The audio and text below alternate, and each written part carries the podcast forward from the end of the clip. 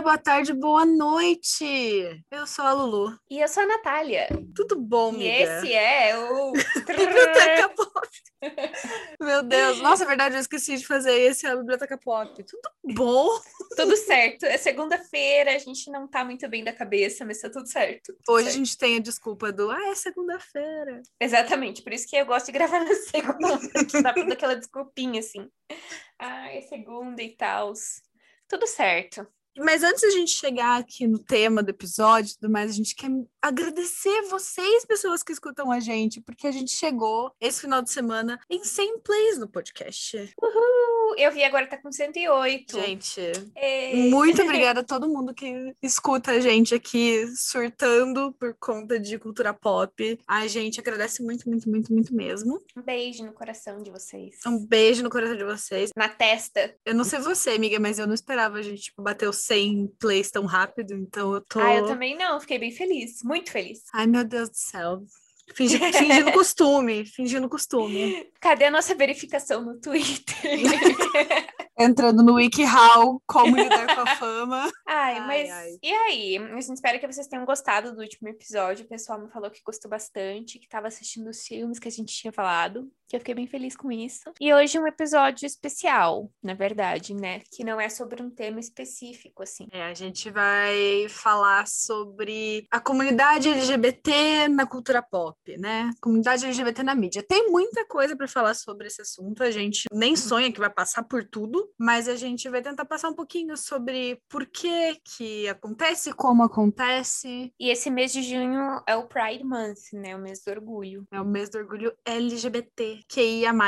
Então, eu só queria dar um disclaimer antes, assim, porque eu sou uma mulher hétero, né? Então, assim, eu não tenho muito lugar de. Não tenho nenhum lugar de fala, na verdade, sobre questões LGBT, mas eu acho que eu tenho uma voz privilegiada que eu tenho que usar essa voz para falar sobre essas coisas, sabe? E eu acho que o podcast também é uma forma da gente falar sobre isso. Então, eu estou falando desse ponto de vista, como uma aliada, mas sabendo que tem coisas sobre a qual eu não posso ter uma opinião, porque eu nunca vivi isso, então eu só queria falar isso. É, e eu também tenho o meu lugar, né? Eu sou uma mulher bissexual, então eu falo do meu ponto de vista de mulher bissexual. Todas as outras impressões que nós vamos falar sobre certas representatividades na mídia, eu peguei de algum lugar que veio de ou um homem gay, ou de uma mulher lésbica, ou de uma pessoa trans. Não é nada assim diretamente o que eu penso, porque não é meu lugar. Mas quando for representatividade bissexual, daí sim a minha opinião impressa ali. E aí, a gente começa por onde? Eu acho que a gente precisa falar um pouquinho sobre por quê, né? Por que, que representatividade LGBT é uma coisa que existe? E eu vou dar uma perspectiva um pouco mais dos negócios, porque eu acho que assim, é o básico, a gente sabe que pessoas LGBTs existem, e assim como pessoas idosas, como pessoas negras, como qualquer pessoa merece ter uma representatividade na mídia, e eu acho que isso é o básico. A gente pode entrar, assim, nos detalhes? Pode entrar nos detalhes, mas, assim, é o básico. Todo, todo mundo tem esse direito de poder se ver em arte, Uhum. né? E a gente não pode esquecer que séries, filmes, livros, é tudo é arte, né? Então, todo mundo quer se ver.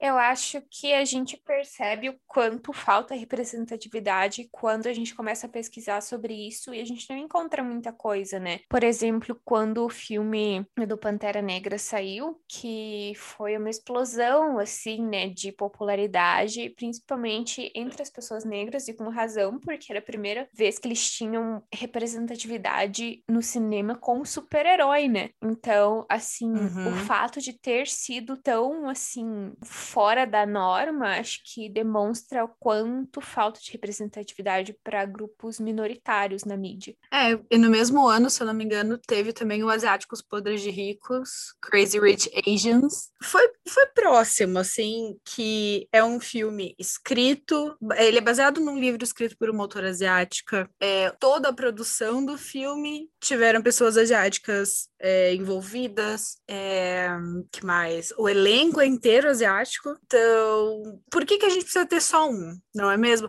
Eu falei no episódio passado sobre In the Heights, que inclusive o filme é dirigido pelo mesmo diretor de Crazy Rich Asians. Quando o Lin-Manuel Miranda, ele, tipo, dá entrevistas e as pessoas perguntam, ah, por que que você escreveu In The Heights? Ele sempre fala assim, West Side Story é incrível, mas a gente não pode ter só um musical sobre a herança latina na América. Então, né, é aquela história, a gente não precisa de uma só representatividade, a gente precisa de várias, porque assim como todas as pessoas, nada tem uma regra, todo mundo é plural. Então, a gente precisa poder ver todos os lados dessa comunidade por aí. Uhum, com certeza. É, e eu queria falar um pouquinho sobre Pink Money, que é uma coisa que é meio meme na internet, então eu acho que nem, nem sempre as pessoas sabem que Pink Money é uma coisa que existe de verdade. É, ou capitalismo rosa, como chamam economistas brasileiros. O Pink Money, ele é o poder de compra da comunidade LGBT. É um termo econômico, é um termo real. É, existe uma conta assim no grosso, né? Porque não tem como a gente saber, porque não tem como você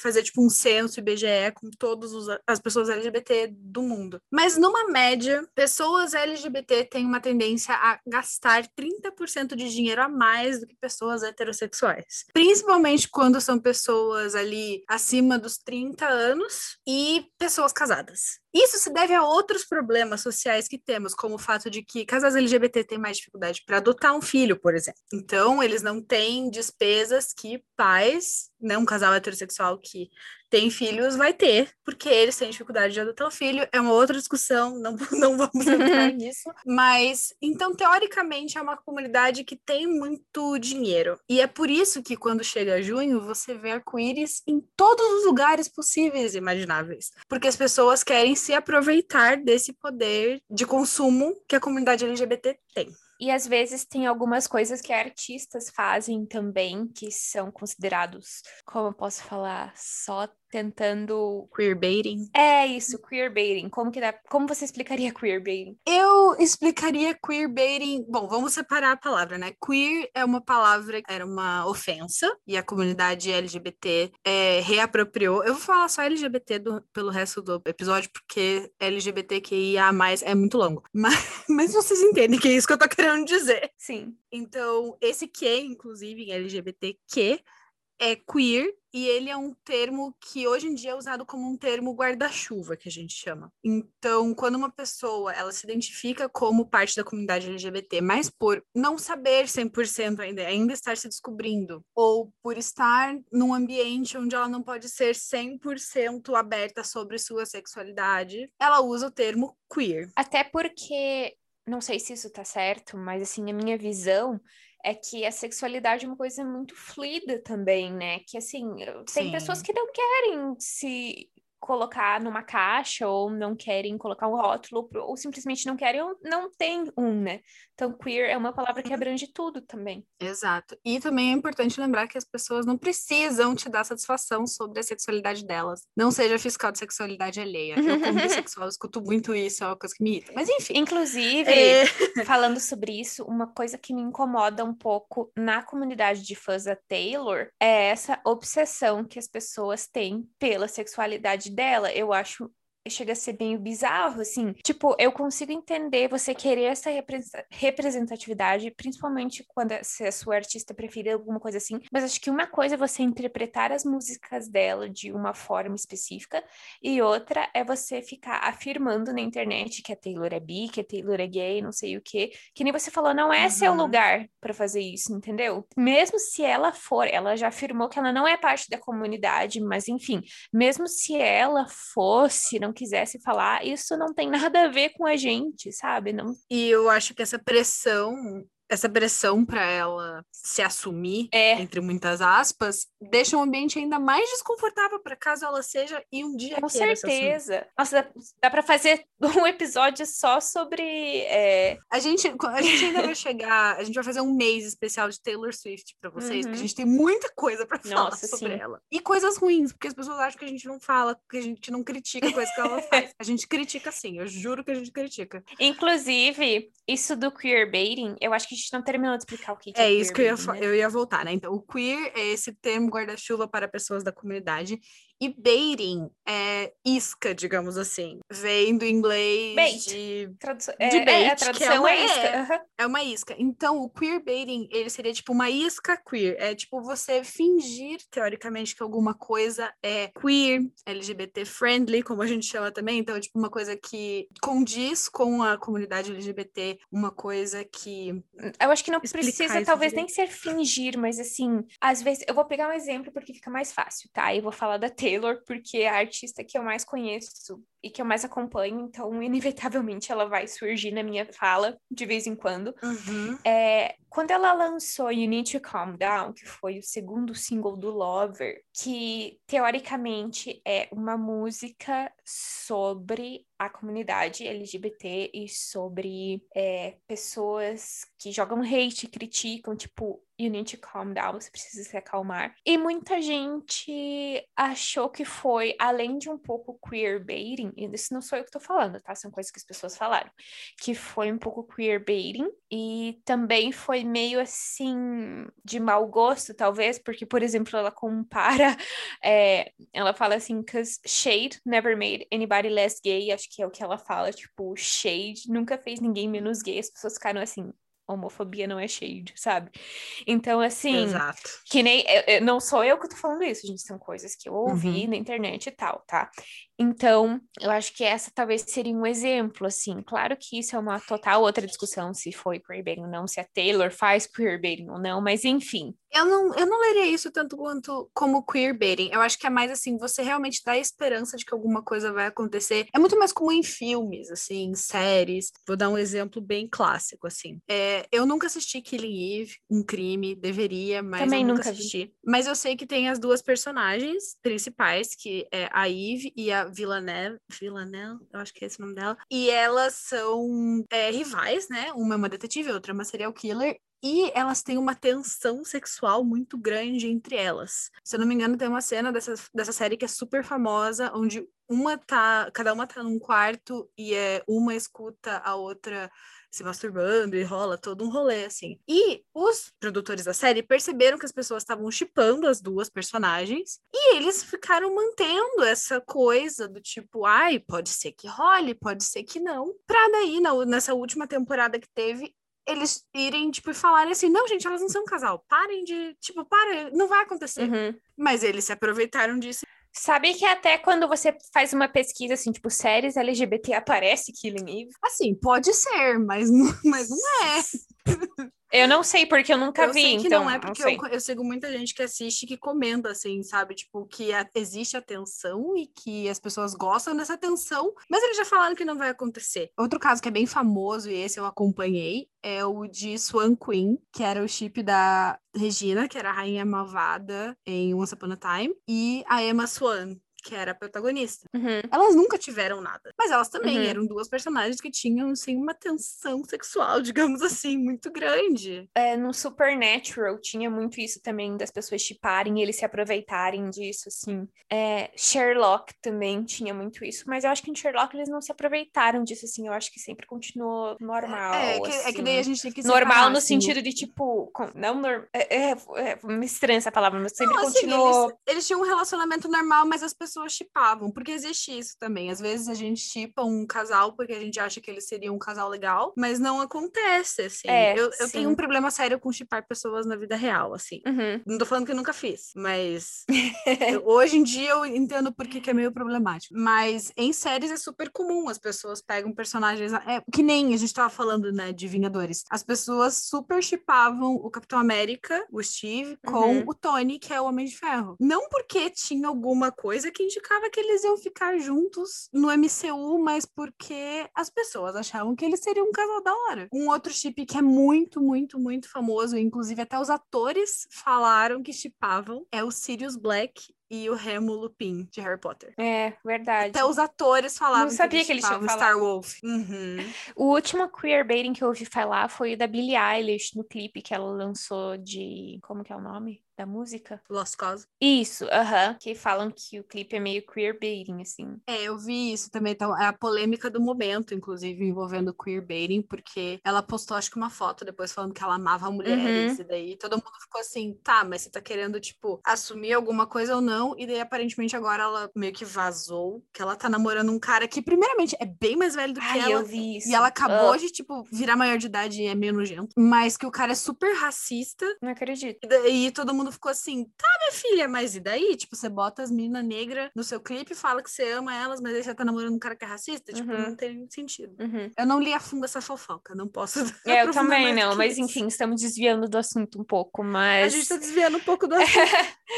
Mas então, é... então, queerbaiting é uma coisa que é muito usada é, nas séries e nos filmes. A gente vai ficar um pouco mais em série, eu acho. Durante o episódio eu separei muito casal de série. É, eu anotei alguns é, filmes também, de. Mas enfim, de outra coisa que a gente vai falar mais pra frente. Mas é uma coisa que acontece muito, a falsa representatividade, né? Uhum. Tal como, por exemplo, é, estereótipos, grandes estereótipos da comunidade LGBT. Então, o gay é sempre muito afeminado, Ah, LGBT, povo amigo gay. animado, aquele meme. LGBT, povo animado, adora a comunidade GLS. Ou então a sapatão que tem que ser masculina. Não existe, não existe uma sapatão que não seja caminhoneira. É tu- tudo entre aspas, tá, gente? Uhum. Pelo amor de Deus. Mas ela tem que ser sempre super masculina. Ou então a mulher trans que é prostituta. O bissexual que não é fiel.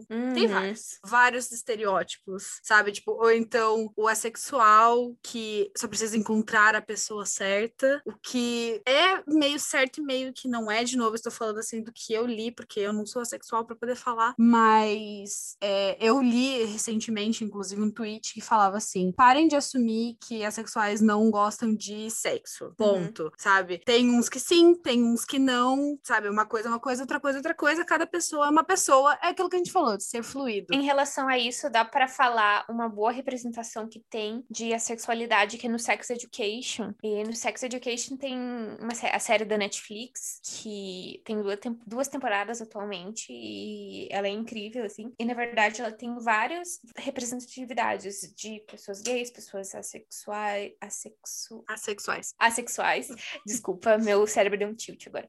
Assexuais, bissexuais, e tem uma menina, se eu não me engano, que é assexual nessa série, e, tipo, tá tudo bem, sabe? Ninguém, ela, a psicóloga fala pra ela que sim, é normal, não tem nada de errado com ela, e não, e ela fala exatamente isso, não é tipo sobre encontrar uma pessoa, é porque é, é como ela é e tá tudo bem, entendeu? Uhum.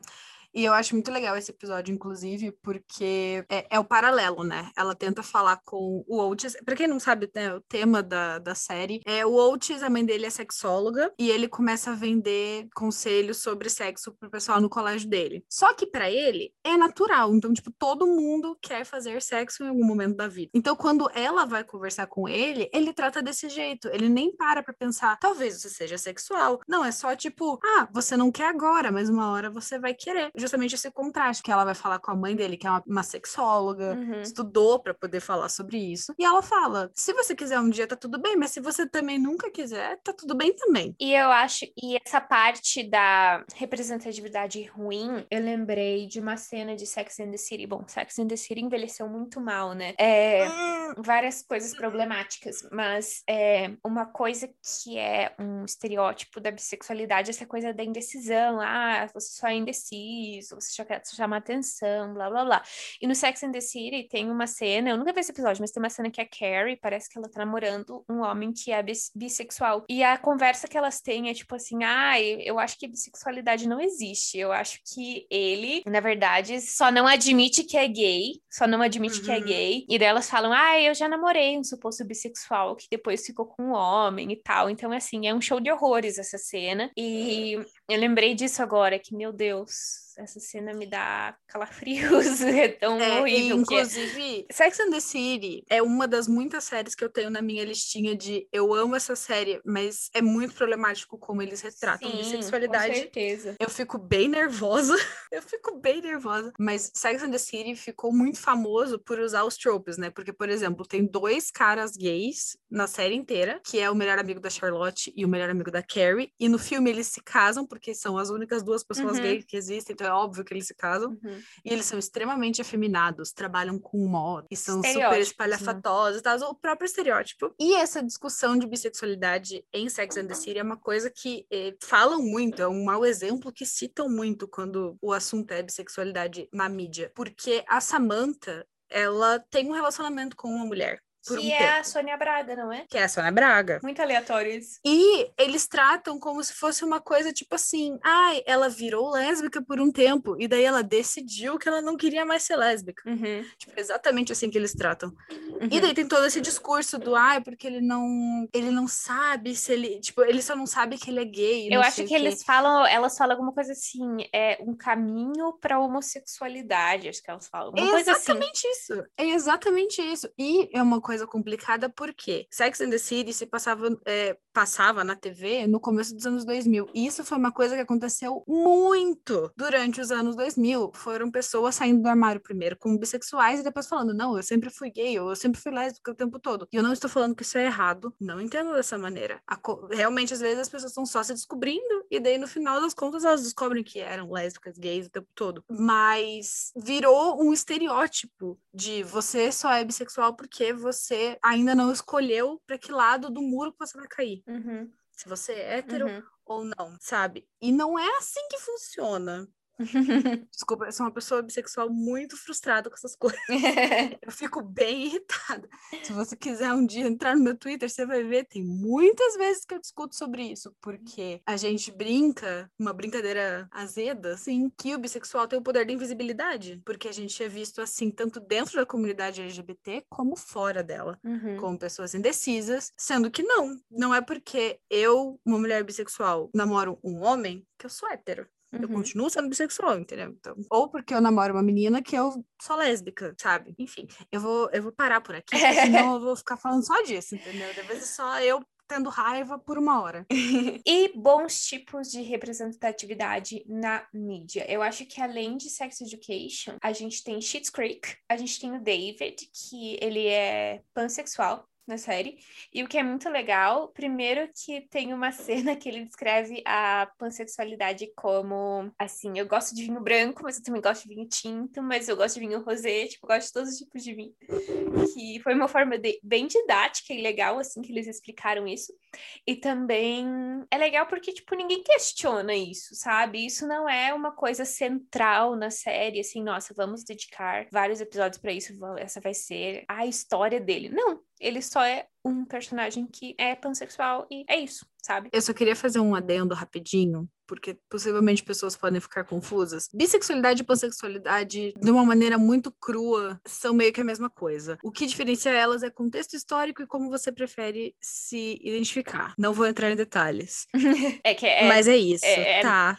É, isso que, é que senão, nossa, vai ser um rabbit hole aqui muito grande. Mas é, eu acho muito legal isso porque nem a família dele, tipo, questiona isso, não, não tem uma cena, assim, de coming out, nada assim, sabe? É só uma uhum. característica, uhum. como, tipo, ah, ele usa óculos, ele é alto, sei lá, e ele é, sabe? É. Eu gosto muito também do episódio que a Rosa conta para todo mundo que ela é bissexual em Brooklyn Nine-Nine. Sim, eu amo essa cena eu choro nesse episódio todas as vezes que eu assisto, porque ele é, pega todos os lados sobre você se assumir. Então, tipo, ela conta para os amigos dela e todo mundo fica, ah, tá, beleza. Exatamente uhum. disso que você falou, assim, ah, é uma característica dela. Uhum. Só que quando ela vai contar para os pais dela é muito mais complicado. Até porque eles são latinos, a gente sabe que a comunidade latina, nós fazemos parte, inclusive, é muito conservadora uhum. no geral, né? Exato. E eles, é, ele tem toda uma história que eles sempre têm uma noite que eles jogam jogos de tabuleiro e daí ela leva o Jake para contar pros pais dela que ela é bi, junto com ele, para ele dar um apoio. E eles acham que eles estão namorando, daí ela explica que não, ela conta que ela é bi e tudo mais. E daí no. É... Gente, eu vou contar o final do episódio, porque senão não faz sentido isso que eu tô falando, tá? Beleza. Aí no final do episódio ela tem uma conversa com o pai dela, onde ele fala, tipo, que ele não consegue apoiar essa escolha dela, porque ele precisa de um tempo para processar. E ele pede para ela parar de ir nas noites de jogos de tabuleiro. E daí ela vai para casa super triste, porque, tipo, a família dela tá excluindo ela. E daí todo mundo da estação de polícia chega com jogos de tabuleiro e fala: Não, a gente vai jogar com você, porque Inclusive, hoje é dia de jogo de família. Tem. Eu choro tanto. Tem um discurso do Holt, não um discurso, uma fala do Holt, do Capitão Holt nesse episódio, que é muito legal. Ele fala, no fim, assim, nessa cena, ele fala: cada vez que uma pessoa diz quem ela é, o mundo se torna um pouco melhor. Então, obrigada uhum. por ter dito quem você é. É, porque o Holt, ele é gay e ele Imagina, ele é. Ele é o quê? Coro... Capitão Coronel? da polícia. Capitão da polícia. É, Captain Holt, né, Luísa? Uhum. Enfim, ele é capitão da polícia e ele é um homem gay, ele é um homem negro. E, se eu não me engano, ele fala, ele comenta na série, se ele se assumiu nos anos 70, 80, assim. Então ele, ele fala que não foi fácil para ele. E que ainda não é fácil, mas cada dia fica um pouquinho mais fácil. E eu acho muito legal que aparece, aparece muito do relacionamento dele com o Kevin, que é o marido dele. E o Jake chama eles de pai sem querer e tal. E é muito, uhum. é muito engraçado. É, eu acho que eu acho que Brooklyn Nine-Nine tem uma, uma representatividade muito, muito boa. Muito assim. Então a gente boa. tem essas canons, né? Que são a Rosa, que é bi, e o Holt, que é gay. E também existe o Red Canon. Eu não sei se isso é confirmado, porque eu não assisti todas as temporadas de Brooklyn Nine-Nine. De que o Jake também é pan ou bi. Olha, até onde eu vi não apareceu não nada. Não sei se agora na última temporada apareceu, mas até agora não apareceu nada. Mas porque todo mundo fala que o Jake parece assim que ele ama amar, ele ama o amor, sabe? E é isso. Não duvido, não duvido, não duvido fosse. Tem a série Pose também, que eu confesso que eu não vi inteira, eu vi alguns episódios só, mas que tem uma tem a representatividade da transexualidade, né? Não sei se você viu essa série ou não. Uh -uh, não. Mas assim, dos episódios que eu vi, eu acho muito legal que as atrizes são todas trans, que fazem, as pessoas trans são todas trans. Isso é talvez uma problemática que a gente pode falar sobre, que é pessoas cis fazendo papéis de pessoas trans na mídia, por exemplo, a garota Pretty Little Liars. Ah, eu não sei, eu nunca vi. Isso também é um spoiler da série. Se você está, se você nunca Quem viu Pretty é? Little Liars, então, lá pela quarta, quinta temporada, quando a gente vai ter mais uma descoberta de quem é a A, a gente descobre que a Cici, que é uma personagem que também apareceu por aí, na, na quarta temporada e tal, ela é na realidade uma menina trans e a atriz é cis. Uhum. É, então, eu pensei. E daí ficou um negócio meio tipo, meio tipo, ah, oi. Eu pensei no filme Garota Dinamarquesa, que saiu, acho que foi em 2014, mais ou menos. Uhum. E é uma história real, né? Sobre a. Eu não lembro o nome dela agora, gente. Deixa eu fazer um. Dar uma googlada aqui.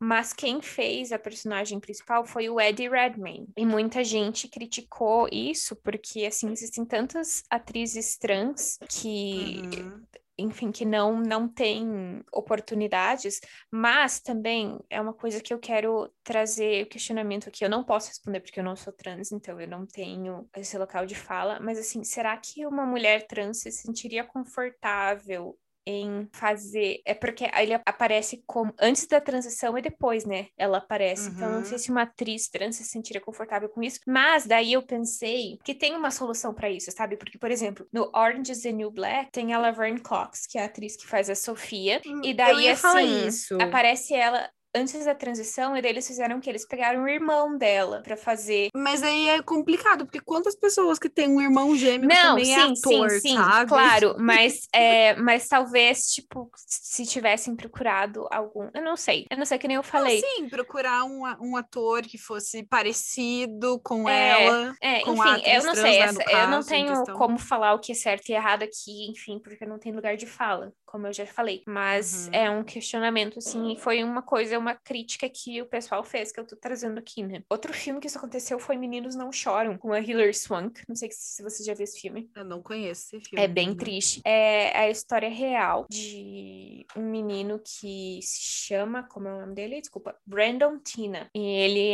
é um homem transexual. E ele sai da cidade dele e vai para outra cidade onde não sabem que ele é transexual e ele começa a namorar uma menina e tal. É bem triste assim a história dele. Mas a Hilary Swank fez esse papel. E daí ficou essa coisa assim, porque uma atriz cis está fazendo um homem transexual, sabe? Exato. E ela ganhou o Oscar, inclusive, por esse papel e tal. Uhum. E, enfim, é bem legal esse filme, só que assim, é bem triste. Então, meio que se preparem, sabe? Ainda mais que história, você sabe que é uma história real e tal. Mas, bom, já começa, já começa aqui, já começa tudo errado aqui a descrição, né? Quando você procura no Google, aparece assim: a história de vida de Brandon Tina é uma mulher que escolhe se passar por homem. Para começar, que não é isso, né? É um homem transexual, ou seja, é um homem enfim, mas é, dos, é de 1999, então claro que naquela época era bem diferente, né, como se via esse tipo a transexualidade, enfim. Mas é, é isso. No canto onde a Luísa indica um musical, eu vou falar de Hedwig, Rock, Amor e Traição,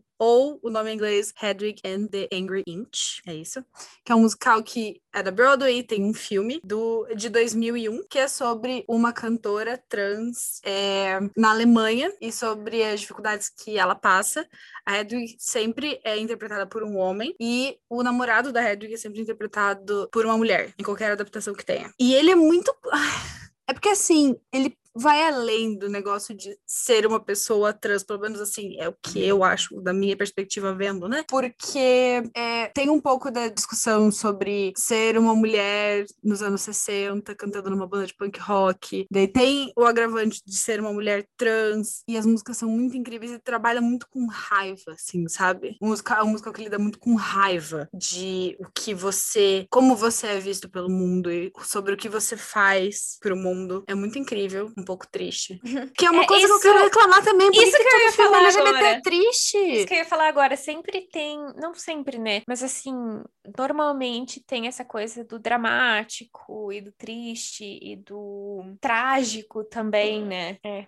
Isso que eu, eu, me lembrei disso agora também. Por isso que eu gosto muito de Schitt's Creek e de Brooklyn Nine-Nine, porque eles não são assim, sabe? É, porque, tipo, ó, eu fiz uma pesquisa rápida aqui de filmes LGBT, uhum. tá? Aí aparece Brokeback Mountain, triste. Uhum. Moonlight, triste.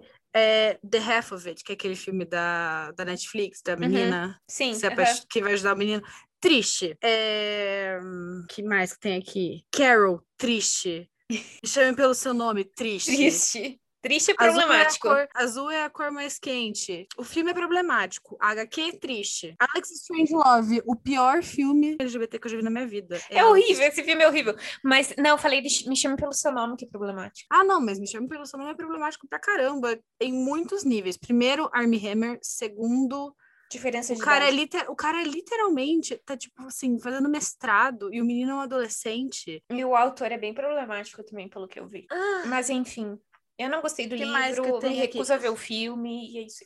É, Mas. Eu não é... lembro o nome desse filme em português. Qual? Portrait of a Lady on Fire. Retrato de uma mulher. É um filme francês. É... Ele é muito lindo e é muito triste. Nossa, meu Deus. Eu nunca vi, é mas eu quero ver, inclusive para treinar o francês também. Eu não sei Mulheres... como é. Retrato de uma mulher em chamas. Em chamas, eu acho que é esse o nome. Eu é. lembro que ele ficou um dia, nem um dia, ele ficou horas no Amazon Prime e saiu, e eu nunca entendi o porquê, mas eu consegui ver. Esse filme. Ah, eu nunca vi. Onde será que Ele acabou comigo, gente. Pessoa, mulher, é, mulheres sáficas. Esse é o filme para acabar com a gente, tá? Um... Tem no Telecine agora que mais? Ó, tem alguns filmes aqui que, tô, que, eu tô, que eu tô vendo aqui no Google que são até ok. Rocketman. É triste, mas a gente sabe que o Elton John está extremamente feliz hoje em dia, então uhum. a gente uhum. pode dizer que é, sabe? Uhum. É legal. Rocketman, inclusive, tem uma história muito legal. Eu escrevia para um site de cinema uns anos atrás e eu fui numa cabine de imprensa de Rocketman. Que legal. Foi uma experiência única na minha vida. Assim. Tem Debs. Você já viu Debs? Nunca ouvi falar. É um filme de espiãs. Uhum. Bem aleatório. Não, não tem um casal lésbico no filme. Uhum. E. Mas é, é sempre tem essa coisa assim, né? Triste, triste, triste, trágico, triste. É, é Tem filmes realmente. de terror também. Tem filmes de terror também. com Um filme de terror muito bom LGBT é A Perfeição, The Perfection. Tem no, na Netflix. É um filme da também. Netflix. Esse filme é muito bom. A gente tá falando hoje de gore mais cedo em off. Uhum. Ele tem uns gore nojento, assim, gore, pra quem não sabe, Eu é, não tipo sou muito assim, coisas bem explícitas de É um gênero do terror, na verdade. coisas nojentas.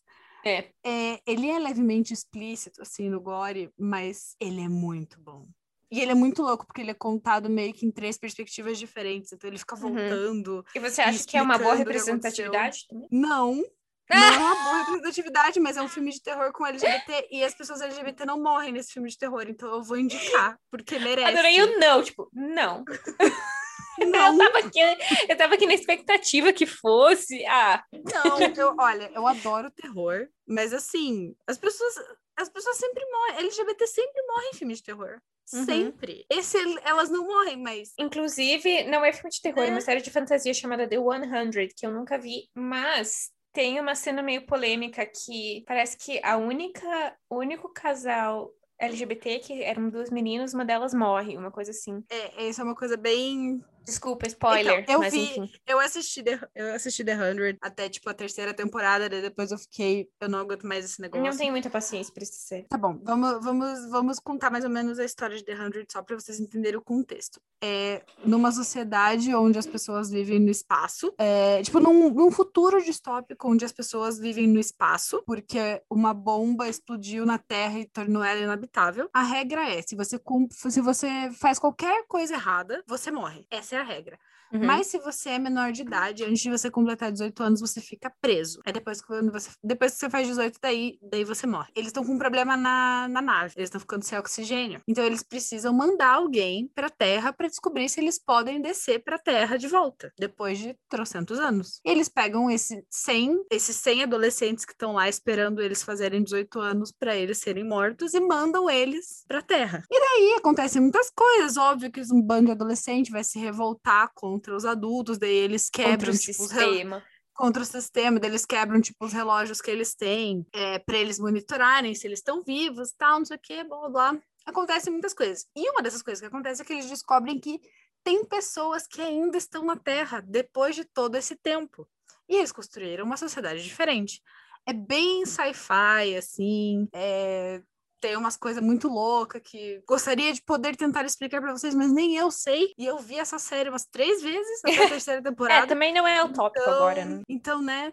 Mas enfim, e daí uma, uma dessas pessoas que estava na Terra e tudo mais é a Alexa, e ela cria um relacionamento com a Clark, que é uma dessas adolescentes que veio do céu. E elas começam a ter um relacionamento, porque a Clark é meio que uma das líderes ali, do, é uma das únicas pessoas que veio do céu que eles conseguem negociar e que eles gostam. E elas começam a ter um relacionamento, porque a Clark é bi. Só que assim, fica, é o negócio do queerbaiting de novo, entendeu? Uhum. Elas ficam a temporada inteira assim, não vai, não vai. Só aquela tensão, só os olhares e tal. Aí quando elas finalmente se beijam, Uhum. passam a noite juntas. Elas acordam, alguém tenta matar a Clark e a Alexa se joga na frente e ela morre. Ah. Na noite, no dia seguinte, Uhum. que elas dão, tipo, o primeiro beijo delas.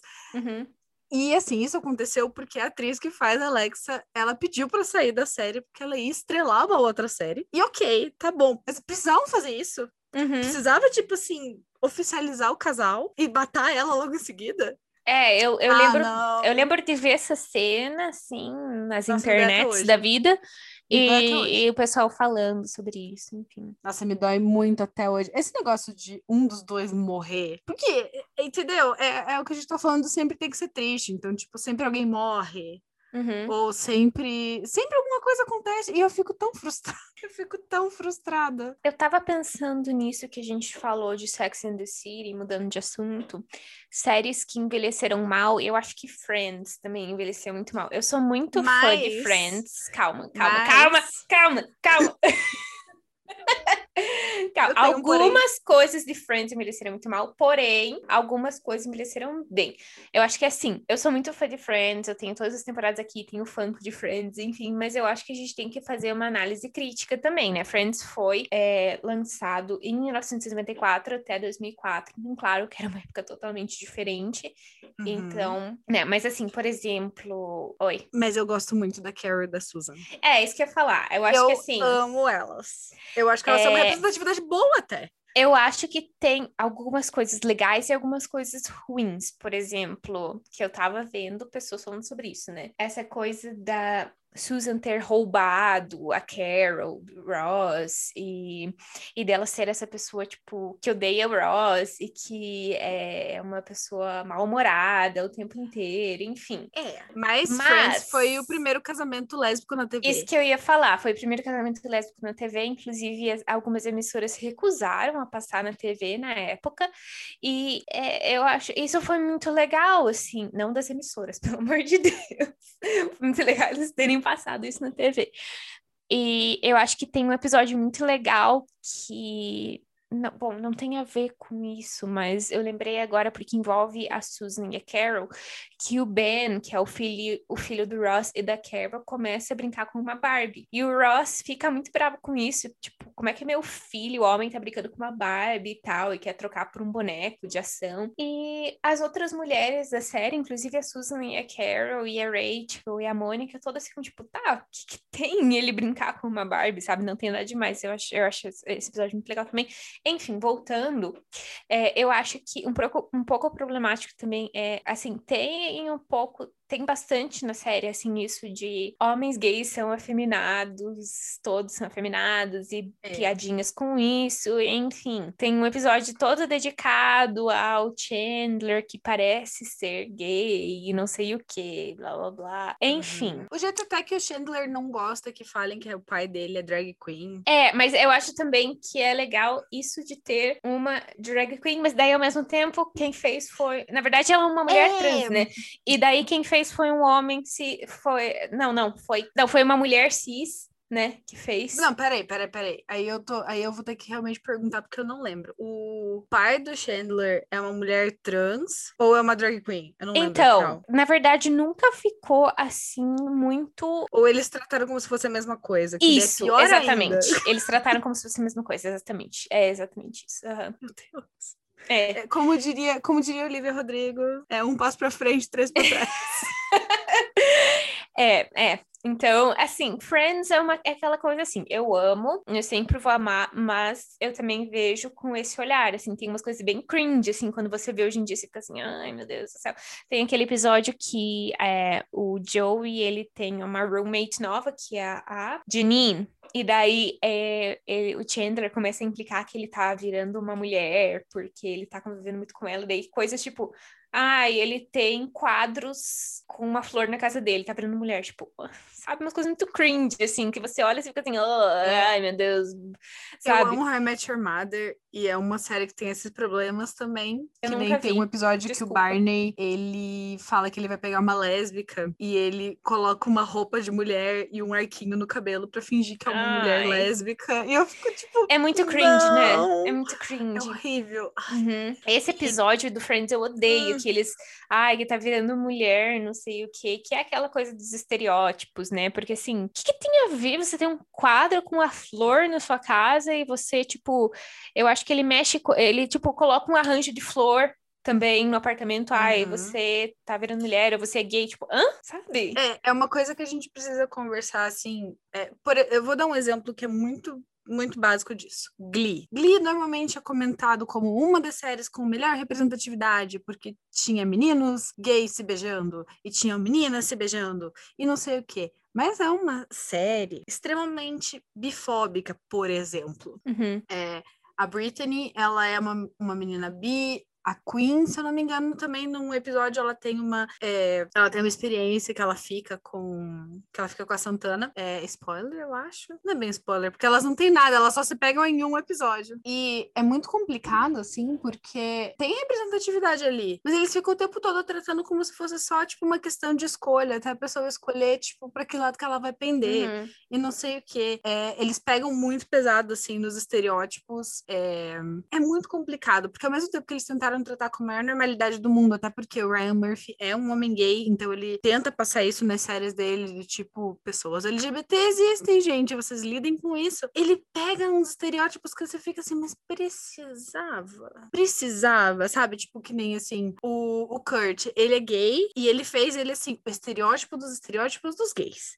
Uhum. Ele gosta de moda, ele gosta de divas pop, ele fala alto, uhum. ele só canta músicas extremamente agudas. É...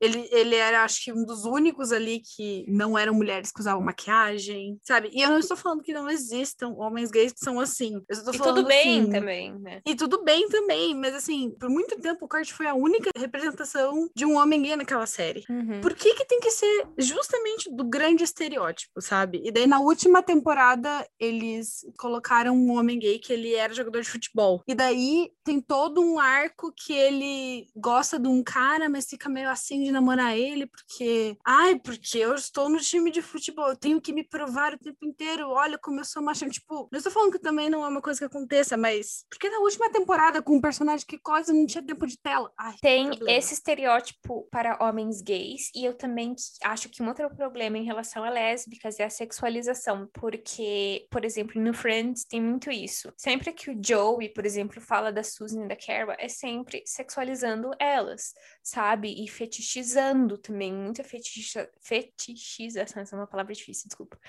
de mulheres lésbicas, não só na mídia, né? Na verdade, na vida. É, eu, como uma mulher bissexual, muitas vezes eu ouvi a frase: posso participar? Não, você não pode. Ai, que nojo. Saia daqui, por favor. Hum. É, é, é. Nojento, é. nojento. Eu não tenho mais o que falar além de nojento. Vai embora. Não, você não Lembra, pode. a gente estava a gente tava até falando semana passada do Garoto Infernal que tem uma cena de beijo entre duas mulheres e tava em todo lugar mesmo, estava em todos os trailers, estava em todas as fotos, gifs, não sei o que. É uma Sim. cena mínima assim, que tipo, sabe? Uhum. E é muito sexualizado. Principalmente que tem a Megan Fox, que é todo um outro rolê aí, que ela é super sexualizada, sempre foi. É, quando a gente fala sobre representatividade feminina no cinema, daí a é. gente chega na Megan Fox naquele filme, porque, meu Deus do céu. Mas, enfim, eu ia passar agora para livros. Uhum. Livros com representatividade LGBT. Eu não vou falar a minha indicação, que é a minha preferida, mas é, eu li, eu li faz muito tempo Aristóteles e Dante descobrem os segredos do universo e que inclusive vai sair a sequência agora e eu adorei na época. Eu vi agora alguém falando que tem alguns problemas em relação à transfobia. Eu não sei, gente, realmente não sei porque eu ele faz muitos anos, eu preciso até reler porque vai sair a sequência agora, uhum. mas eu acho que isso também, nossa, dá todo um assunto, isso autores problemáticos e cancelamento, enfim, vai ser todo um episódio. A gente quer muito, a gente quer muito fazer esse episódio é, em breve. Mas é, tem alguns livros que são, tipo, icônicos, assim, né? Tipo... É, eu ia falar do clássico é, Vermelho, Branco, Sangue Azul, é, que é o clássico uh -huh. do ano passado, né? No caso. É. Vermelho, Branco, Sangue Azul, ele ganhou o mundo. E a Casey, a Casey McKinson é não binária, ela, ela fala que pode usar qualquer pronome para se referir a ela. Eu sempre chamo ela de ela. É que o nome Enfim, é Casey, né? Ah, é, é, é Casey, é, sim, é. me desculpa, mas não ela que, sempre fala não que, que pode usar qualquer pronome. É, não que a gente esteja falando que, tipo, se você tem um certo nome, você... Mas enfim, vocês entenderam. Vocês entenderam. Mas. É... Não problematizem isso, por favor. a Casey, é, é, no começo eu tava meio relutante de ler, porque é uma mulher escrevendo um casal gay, né?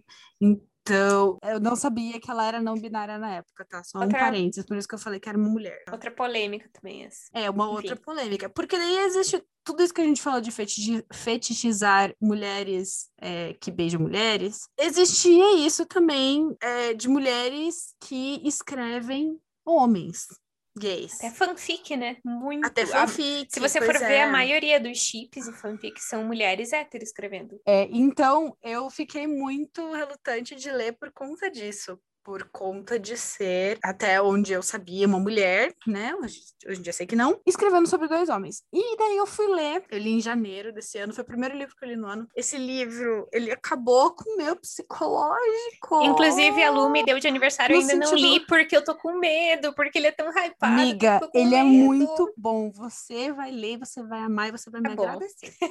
Tudo eu Se você que tá escutando, você, você que tá, você, você pessoa que tá escutando e leu Vermelho, Branco e Sangue Azul, você vai sentir na sua alma o que eu vou falar agora.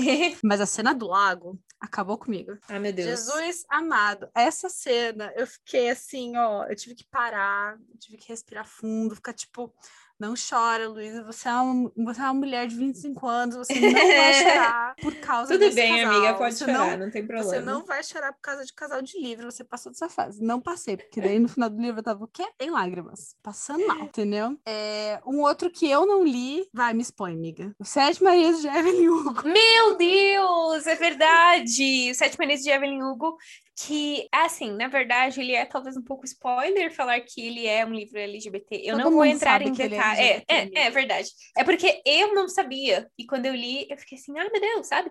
É, eu não sabia, eu não sabia, por isso que eu, eu, eu fui ler sem saber absolutamente nada, porque eu quis fazer isso, assim, sabe? Pra me surpreender com a história.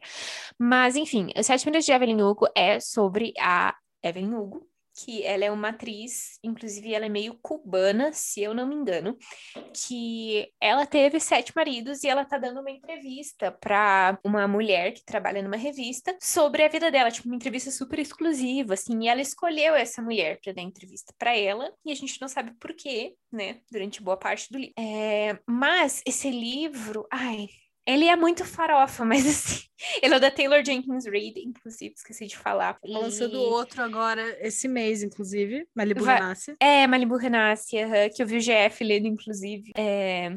Mas... Beijo, Jeff. Beijo, Jeff. E... Mas esse livro é muito bom. E assim, ele eu não, eu não posso falar nada, porque vai ser muito spoiler, sabe? Apenas leiam sem saber nada. Essa é a minha dica. E tem o um plot twist que fica assim, segundos sem saber o que falar, fazer. Eu quero fazer aqui um, um shout-out pro meu amigo JP.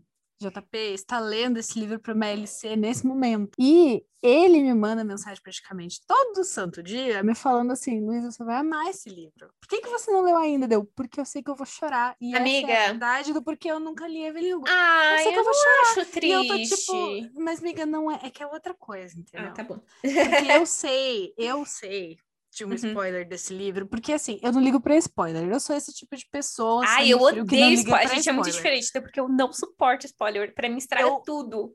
Gente, eu não ligo. Pode me contar, eu tô nem aí. Pra mim, não contém nada. Eu sei, eu sei de um spoiler desse livro. Então, eu tenho muitos amigos que leram esse livro e todos os meus amigos LGBT que leram esse livro chegaram nessa dita dessa parte, choraram horrores. Ah, entendi. E eles me contaram o porquê que eles choraram horrores. Eu falei, eu estou fodida, vou me matar de chorar quando eu ler esse livro. E eu não tô numa vibe que eu quero chorar, entendeu? Uhum. É Sim. só isso. É, é que eu acho que, é, eu... É, é, diferente realmente você ler um livro assim, sendo da comunidade LGBT e não sendo, né? Como eu não sou, eu, tipo, achei emocionante e tal, mas eu não. É, é diferente, né? Não tem como não é, ser. então, eu li um livro recentemente que se chama Perfect on Paper. Não tem tradução, não tem nacional. De quem que é? E é Sophie Gonzalez, o nome da autora. Uhum. Ela escreveu um outro livro que ficou muito famoso ano passado, que se chama Only Mostly Devastated, que é uma versão de Grease com que os protagonistas são gays. E é muito fofo, muito uhum. amorzinho. Eu amo a gente mexendo no Instagram e gravando ao mesmo tempo. Eu vou eu deixar essa parte do episódio. Eu vou deixar essa parte do episódio. Porque eu, só um parênteses. Eu tirei uma foto gravando e marquei a Lu e o, o biblioteca, e daí eu vi Luísa te mencionou no story. Enfim. É que a gente é mulher, a gente faz várias coisas ao mesmo tempo, entendeu? É assim. Então, daí eu fui ler esse Perfect on Paper porque eu li a descrição no script e eu achei bonitinho. E ele conta justamente a história de uma menina que ela é ela é bi e ela tem uma irmã trans e é, a irmã dela fundou um clube LGBT no colégio delas. E daí, tipo, tem várias pessoas que tem seus rótulos ou não tem seus rótulos, estão lá, tipo, pra meio que se descobrir e tudo mais. E a história é que é, a. Eu esqueci o nome da protagonista do livro. Enfim, a protagonista Enfim. do livro, ela dá conselhos amorosos, porque ela gosta de estudar sobre conselhos amorosos. Ela, ela dá conselhos para as pessoas do colégio. E daí, um dia, um menino lá, super popular, pede ajuda dela e eles acabam se apaixonando. Só que ela tem uma crush na melhor amiga dela. E ela entra num conflito interno muito grande por estar se apaixonando por ele, porque ela fala assim: Mas eu sou menos queer por gostar de um menino, sendo que eu sou bissexual, uma mulher bissexual. E ela tem esse conflito e tudo mais. E tem uma cena no livro que ela fala sobre essas coisas mais abertamente com outras pessoas, porque a maior parte do livro é um negócio interno, né? O tanto que eu chorei é um livro YA, bobinho, sabe? Adolescente se apaixonando, assim, sabe? O tanto que eu chorei lendo esse livro não está escrito, assim. Era tipo madrugada que eu escutando o audiobook na minha cama e eu chorava. Porque eu falei, eu entendo isso. Eu vivi isso. Eu tive cinco relacionamentos, todos eles com homens. Porque eu morria de medo de me relacionar com uma mulher. Eu vou chorar de novo. Ah, Calma. amiga, não! Porque eu morria de medo de me relacionar com, com uma mulher e não ser aceita. E eu morria de medo de falar para as pessoas que eu era bi e elas jogarem na minha cara, o que já aconteceu. Mas você só namorou homens. Porque, aparentemente, isso As pessoas diminui, não entendem sabe? o conceito de bissexualidade, não, né? É incrível não isso. entendem o conceito de bissexualidade. E é muito complicado, assim, tipo, você... É, quando você lê essas coisas, assim, as suas maiores inseguranças escritas e você lê as coisas que você sabe que é, tá tudo bem, sabe? Faz parte de quem você é. E você lê essas coisas, tipo, alguém falando sobre as suas inseguranças e depois te dando a resposta que você já sabe, mas é muito difícil de internalizar, pesa muito. Nossa, eu acho que também, demais. nossa, como sociedade, a gente tem uma necessidade assim de colocar pessoas em caixinhas e rotular, sabe? Assim, tipo, que nem eu falei no começo, a sexualidade é uma coisa tão fluida, sabe? Qualquer psicólogo vai te falar isso. Mas assim, É. é, ai, enfim. Eu sinto, eu sinto assim, quando as pessoas falam pra gente sair do armário, elas não querem que a gente saia do armário pra gente se aceitar, elas querem que a gente saia do armário pra ficar mais fácil pra elas saberem com o que elas estão lidando. Uhum, sim. Eu não devo satisfação pra ninguém. Sim, claro, exatamente. Então, é isso. Eu, eu sempre falo, eu sou uma bissexual muito barulhenta e eu falo muito sobre o assunto. Eu escolhi ser uma pessoa que milita porque eu vivo isso. E eu vejo o quanto é ruim pra mim e pra outras pessoas que são da minha letra, sabe? Eu É, não estou eu querendo falar que a como- gente passa pela mesma coisa que outras pessoas da sigla. Claro que não. Cada uma tem, cada um, cada um com seu cada qual. Mas eu acho que a gente precisa falar sobre essas coisas também. Uhum. É, eu como hétero, que nem eu falei, eu acho que eu tenho muitos privilégios na sociedade que a gente vive, né? Que é muito LGBT-fóbica. Nossa, meu cérebro hoje não tá funcionando. Mas eu acho que eu tenho, eu tenho que dar voz para pessoas que não têm voz, sabe? E eu acho que nem você falou, é tão importante a gente falar sobre isso, ainda mais no momento atual que a gente tá vivendo no Brasil, em que a gente sabe muito bem qual é. E eu só queria falar nesse fim do episódio, se eu tiver falado qualquer coisa no episódio que esteja errada, que esteja equivocada, por favor, me corrijam. Eu não sou perfeita, eu não sei tudo, absolutamente tudo sobre o assunto. E eu acho que a gente tá sempre aprendendo, eu sou uma pessoa que quer aprender. Então, se eu tiver falado qualquer coisa equivocada, por favor, me falem, me corrijam, peço desculpas se eu falei alguma coisa errada também. E é isso da minha parte por hoje. Não sei se tem mais alguma coisa que quer falar, amiga?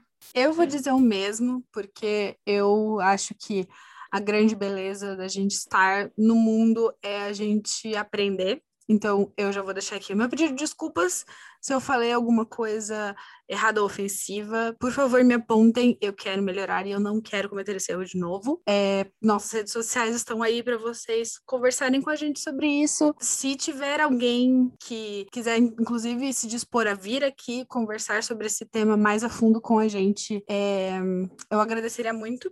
Eu, te, eu acabei de pensar num outro tema de episódio, inclusive, envolvendo esse assunto, Uhum. que é, a gente vai trabalhar para trazer alguém para conversar com a gente, número um, e alguém e trazer o episódio para vocês no futuro. E eu acho que eu, eu tenho muito orgulho de ser LGBT. Eu tenho muito orgulho de ter uma família, ter uma base de apoio muito incrível que me aceita do jeito que eu sou, mas eu sei que não é assim para todo mundo, então eu faço das tripas coração para poder sempre ajudar quando eu posso. E eu acho que fica aqui o meu pedido assim para você por mais que não seja a sua realidade, abra seus olhos, escute as pessoas falarem antes de você dar a sua opinião e é, esteja disposto a aprender e ter empatia com os outros. E é eu acho que só é saudável para todo mundo. Pegando um gancho nisso que você falou para finalizar, é, se você é uma pessoa da comunidade que não tem esse sistema de apoio, nós estamos aqui para você. Então, se quiser mandar mensagem pra gente, conversar com a gente, estamos sempre de coração aberto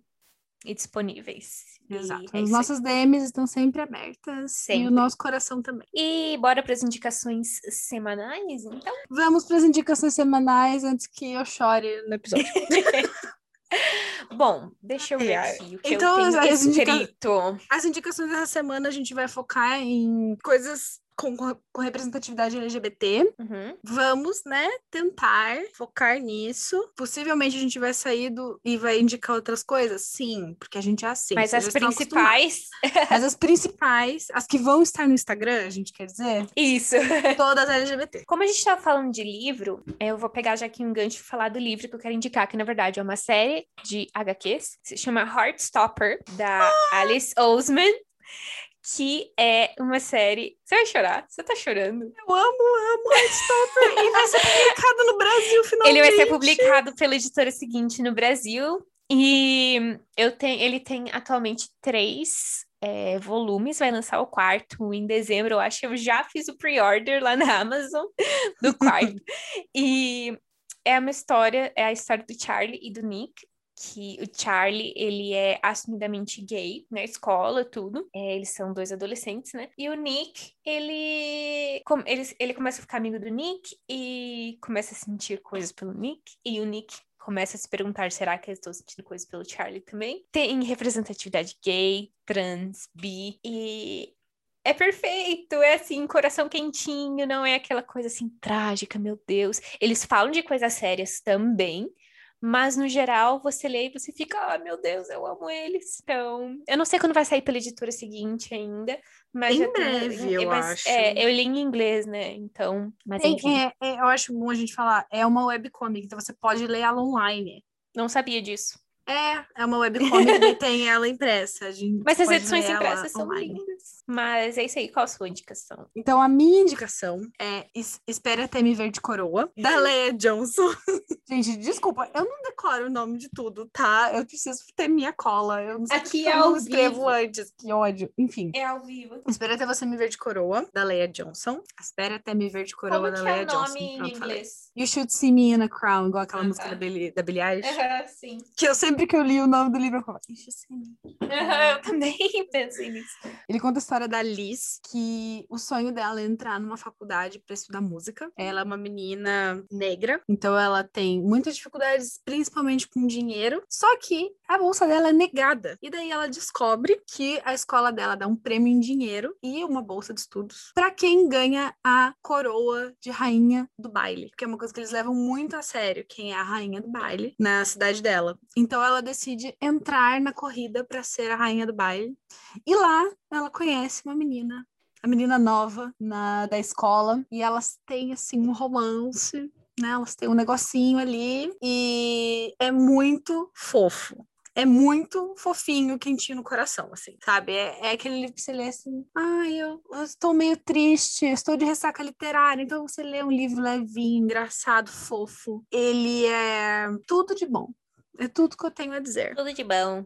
Ele é tudo de bom. Ele foi um dos livros do clube de leitura da Reese Witherspoon. Se isso vale de alguma coisa pra você, está aí essa informação. E é isso que eu tenho pra dizer. De filme, eu. Ai, a gente tá falando desse estereótipo de filme trágico e triste. Ele é triste, mas ele fala de uma coisa muito importante, que são os conversion camps, que são aqueles campos de acampamentos de conversão. Boy Erased. É, em português é Boy Erased, uma verdade anulada, eu acho. Que é a história real do Jared, que ele é gay, não é assumido para a família dele, e ele vive. é, ele cresce, né? Cresceu numa família extremamente cristã. O pai dele, se não me engano, ele é pastor, alguma coisa assim. E então os pais dele, quando descobrem isso, por causa de uma coisa que acontece, que eu não vou falar que é spoiler, mandam ele para esse, esse acampamento de, de um programa de terapia de conversão, né? Que se chamam que, para, entre muitas aspas, curar a homossexualidade dele, né? Em, que nem eu falei, esse filme é triste, porém é muito necessário falar sobre isso, porque é uma coisa que ainda existe, ainda é legalizada em alguns estados dos Estados Unidos. E, assim, um meio spoiler do filme, mas não é exatamente. No fim, a mãe dele tira ele. Foi a mãe dele que vai lá e tira ele do, do acampamento, porque ela consegue aceitar ele como ele é, sabe? E o pai uhum. dele demora mais, muito mais, enfim. Inclusive, um fato muito aleatório, mas tem o Joe Alwyn nesse filme, que é o namorado da Taylor. O e... nosso iogurteiro preferido. E eu lembro que eu vi esse filme no avião. É, eu acho que não tem no Brasil, gente. Deixa eu ver no assistir. Just Watch. Quem baixou o Just Watch porque eu falei dele? Então, eu vi no Just Watch, disse que não tinha, só tem tipo pra comprar no YouTube, sabe? Triste. Assim, legalmente, né? Mas tem vários, várias pessoas muito famosas. Tem é, o Joe Edgerton, tem a Nicole Kidman, tem o Russell Crowe, tem o Troy Sivan e tem o Lucas Hedges, que ele fez, tipo, Lady Bird e tal. Um, mas é muito legal, é muito legal. É, é, é, é um pouco pesado, assim, mas que nem eu falei, é, no fim você termina, assim, não digo feliz, mas com, não, assim, é, é um fim positivo, assim, não é um fim uhum. trágico, sabe? Bom, eu vou dar uma virada. Eu ia indicar outro filme, tá? Que eu vou uhum. falar depois que eu falar esse. Mas você falou e eu me lembrei de um filme que se chama But I'm a Cheerleader, que traduzido fica Nunca Fui Santa, que não tem nada Nossa, a ver com o nome dele em inglês.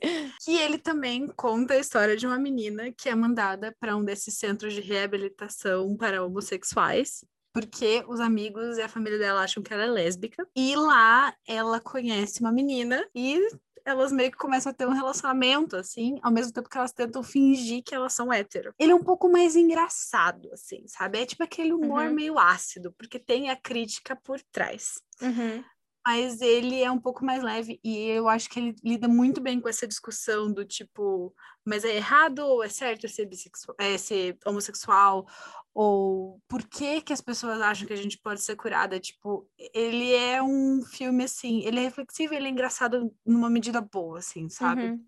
Uhum. E ele tem a Natasha Lyonne que fez hum Hum. Orange is the New Black. E uma das minhas séries preferidas de todos os tempos, Boneca Russa. Se você nunca assistiu Boneca Russa, assista. É muito, muito bom. Nunca vi. Um chuchu, perfeita. Tem a Michelle Williams. É... Tem o RuPaul. Nossa! É, é, tipo, ele é do final dos anos 90, ele é de 99. Hum, e ele é muito, entendi. Muito uhum. O que eu ia indicar antes, é, eram dois, na realidade, assim. Um é com Amor Simon. Uhum. Mas eu prefiro o livro. Então você faça o que você quiser com isso. Conta a história do Simon que ele troca e-mails com um crush dele do colégio e daí só que ninguém sabe que ele é gay. E um dia um menino descobre e começa a ameaçar ele a contar para todo mundo que ele é gay. E daí, né? Rola todo um, um rolê aí. E o outro é a festa de formatura, The Prom, que tem na Netflix. E é um musical. Assim, não é o melhor, não é a melhor adaptação de peça para filme que existe. Esse é com a Meryl Streep? É, ele é com a Meryl Streep, com o James Corden. E eles fazem dois artistas da Broadway que precisam limpar a imagem deles. Então eles vão ajudar a Emma, que é uma lésbica que vive numa cidade muito pequenininha e ela quer levar a namorada dela para festa de formatura, mas a cidade é super conservadora e eles não, não querem deixar ela levar a namorada dela. E ah, é, é, é, bem fofinho, assim. É fofinho. É tudo que eu posso dizer. É fofinho. a minha indicação de série é A Maldição da Mansão Bly. Não sei se é muito famosa ou não. Acho que é, porque tinha muita gente falando sobre ela quando lançou ela é da mesma série, digamos assim, que A Maldição da Residência Rio, só que não tem nada a ver com A Maldição da Residência Rio, é, é só da, é uma antologia, né, que se chama, e conta a história da Dani, que ela é uma babá que vai cuidar de duas crianças numa casa super afastada, assim, no campo. E essa casa talvez tenha alguma coisa, algumas coisas estranhas acontecendo nela, que é, na verdade, é uma série que teoricamente é de terror, mas ela vira um drama depois. e é, tem um casal lésbico nessa série, por isso que eu tô indicando. É, é um pouco, talvez, triste no fim, sim. Porém, é, é muito legal. Eu gostei mais dessa do que da Residência Rio. Não sei se você já viu. Eu, nunca, eu nunca vi nenhum dos dois, o que é um crime, ah, eu Deus. sei. Mas eu, eu tenho um problema sério de ver coisas hypadas. A gente já falou sobre isso, amiga. Eu, eu sempre vejo as coisas, todo mundo gritando, tipo, ai meu Deus do céu. E daí eu fico, tá, aí vai ser ruim, eu não vou, eu não vou gostar e eu vou me sentir mal. Foi o que aconteceu com o vermelho, branco, cego e azul, entendeu? Eu demorei uhum. um ano pra ler, e daí eu fiquei é desesperada que, é, porque eu maravilhoso. Vi, eu vi quando não tava hypado ainda, sabe? Tinha acabado de sair, então eu vi quando tinha acabado de sair. É, é bem legal, é um terror mais psicológico, assim, e uhum. com representatividade lésbica. Então, a série que eu vou indicar. É uma série que só tem uma temporada, ela foi cancelada, tipo assim, na primeira temporada. Mas eu acho muito legal porque ela fala sobre família, digamos assim. Chama The New Normal. É uma série, se eu não me engano, do Ryan Murphy. E é uma série que sobre uma menina que ela tá grávida e ela quer botar o bebê dela para adoção. Então ela vai morar junto com um casal gay que vai adotar a filha dela. É muito engraçado porque você vê toda a discussão sobre o que é família, como é família e tudo mais assim. Ela cai um pouco nos estereótipos, eu não vou negar, assim, não é tipo, ah, melhor representatividade, mas eu acho muito legal ter essa discussão, sabe, sobre o que é família e tudo mais. É um pouco, é como se fosse uma parte de Modern Family focada. Isso que eu ia falar, é, tem um que de Modern Family. É, é, uma, é como se fosse uma partezinha de Modern, é uma parte, tipo, focada só, ai, eu esqueci o nome deles, só no Mitchell e no, e no Cameron. Então, é tipo, é como se fosse é, é, que eu tô vendo Modern Family pela primeira vez agora, tá? Atrasada pra festa, como Ah, eu adoro Modern Family. Então é como se fosse, assim, focada só neles, assim. E é muito... Ah, é divertidinha, assim. É bem legal, é... Uhum. Eu dei várias risadas, pelo menos, quando eu assisti. E ela foi, ela foi cancelada na primeira temporada, então é só é da Netflix? 20 episódios ali. Eu acho que tem na Netflix, mas não é da Netflix. Ah, tá, entendi. Eu vi na Netflix, pelo menos, há um tempo atrás. Bom, vocês vão ver os posts, vocês vão saber onde é que tem, porque a gente faz pesquisa depois. A gente indica primeiro e faz pesquisa depois. Ou pesquisa na hora também. Ou pesquisa na hora. Ai. Será que um, tem mais alguma dica assim que você queira dar aleatória? Eu acho que eu posso falar também de nacional. Tem. É... Hoje eu quero voltar sozinho, isso. Tem o curta e tem o filme. Uhum. Tem os dois. Que eu, eu vi o curta uma vez há muitos anos atrás. Nunca mais revi. Mas eu lembro que ele me impactou bastante. Chorei. Eles fizeram um filme a partir do curta, né? Uhum. Você falou de nacional e eu lembrei também do 15 Dias do livro do Victor Martins, que é muito legal também. E, inclusive foi traduzido para inglês. Sim, uh -huh, eu acho que é Here All the Time, que foi o nome para inglês. Here the Whole Time. É. Igual é. a música. E ah, é muito fofo esse livro. Também é, é a história de um menino que ele é gay, eu não lembro o nome dele agora, desculpa. Que é ele, e o Caio? O Felipe? É, o Felipe, que ele é gay e gordo também, então tem essas duas representatividades. E o Caio é um vizinho dele que os pais dele foram viajar e ele vai passar, acho que 15 dias. É, sim, é o nome do livro. ele vai passar 15 dias na casa do Felipe e o Felipe começa a ter um crush nele, assim. E também fica naquela dúvida, será que ele está sendo um crush em mim de volta? E eu li super rápido, acho que li em um dia, assim, ele é bem curtinho. E eu fiquei muito feliz que foi traduzido. É muito legal isso dos livros muito... nacionais irem para fora orgulhosa. Música, eu vou falar de um álbum que eu tô viciada agora, que é o Plastic Heart, da Miley Cyrus. A Miley, pra quem não sabe, ela se identifica como pansexual. Já faz algum tempo que ela se assumiu, digamos assim, né? E é o álbum rock dela, né? Porque a Miley, a gente fala bastante da Taylor, que experimenta bastante com música, mas a Miley também experimenta muito com a música. E esse foi o álbum muito esperado dela, de rock, e ele tá incrível. Eu, eu escutei ele faz uns dois meses, mais ou menos, um mês é, inteiro, tipo, parei pra ouvir realmente, assim, e eu adorei, é muito bom. Inclusive, tem um feat com a Dua Lipa chamado Prisoner, que é muito underrated, assim, que não Tudo. tem muita gente que conhece e é perfeito, e o clipe é perfeito também. Se bem que era pra esse feat ser com o Shawn Mendes. Ah! Ainda. Ai, não, desculpa.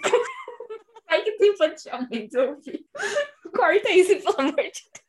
Eu vou colocar o ódio pelo Shawn Mendes que existe nesse podcast. Não, é porque É assim. culpa do É Lover porque, Remix. assim, é porque assim, eu era muito fã do Sean antes, eu era muito fã dele, eu sinto até, tipo, a época, a era ali do In My Blood e tal, eu era muito fã dele, começou a namorar a Camila, ele ficou muito aleatório, muito chato, ai. Lembra aquele meme de que ele só sabia falar da Camila nas entrevistas? Ai, sim, a personalidade dele inteira é namorar a Camila, pelo amor de Deus. Mas enfim, Enfim, enfim, é porque eu amo a Dua e eu amo a Miley, então pra mim é o fit perfeito. ele é um feat maravilhoso. Uhum. E se você não ouviu Plastic Heart, vai ouvir, porque é muito bom. E eu, eu acho que vai ser indicado álbum do ano no Grammy do ano que vem. Vamos ver. Merece. Merece. Eu acho que talvez ganhe algum. Algum, mas É, não o de algum do talvez- ano, mas talvez, Talvez ganhe algum. Plastic Heart seja indicada a canção de rock também. Não sei. Pode ser. Eu amo Golden G String. É As pessoas boa. não dão o amor devido pra essa música, ela é maravilhosa. É muito bom mesmo. É, eu vou. Existe um meme em relação ao artista que eu vou indicar, Ai, meu Deus. que é Girl in Red. Uhum. E o meme é: você pergunta pra uma menina se ela escuta Girl in Red porque ela beija meninas. Se, se, se sim, como é o caso, estamos no meme. Eu amo Girl in Red, eu descobri ela no TikTok, sim, mas é perfeita. É, ela, ela canta músicas assim, é uma coisa meio indie, meio. É indie, na verdade, né? Ela é indie, sabe? Ela é, é- é, tipo, é muito vibes. Assim, eu não sei como classificar a música Vibes. dela, não sei Muito isso. Tipo, é muito vibes. É uma vibe.